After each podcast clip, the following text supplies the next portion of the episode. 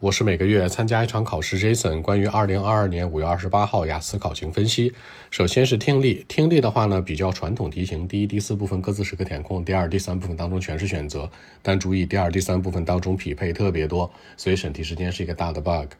第一部分呢，讲的是求职相关，十个填空；第二部分摄影相关，匹配加多选；第三个部分新西兰金矿工相关，十个选择；第四部分澳洲公路发展史相关，十个填空。注意审题时间呢，第二、第三部分当中全是选择，选项很大概率可能看不了喽。那第二个环节阅读三篇文章，第一篇文章是千禧一代与未来领导者相关，判断单选加填空；第二个文章呢是涂鸦相关，匹配加单选；第三个文章呢是折射的原理，匹配加填空。填空、匹配还有单选三种主流题型，尤其匹配题连续出了好多次了。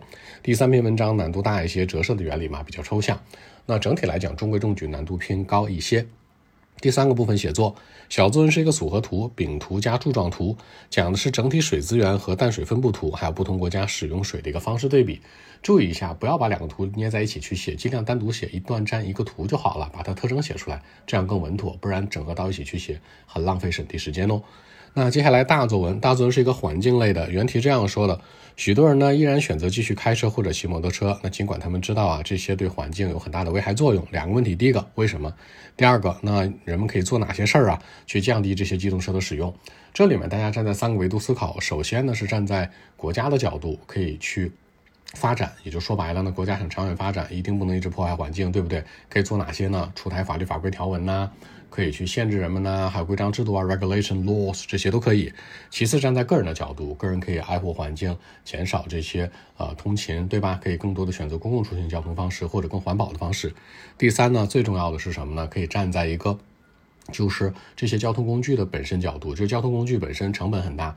然后还有很多的危险性，摩托车很危险，对不对？汽车的话要花费很多，现在油价多贵呀！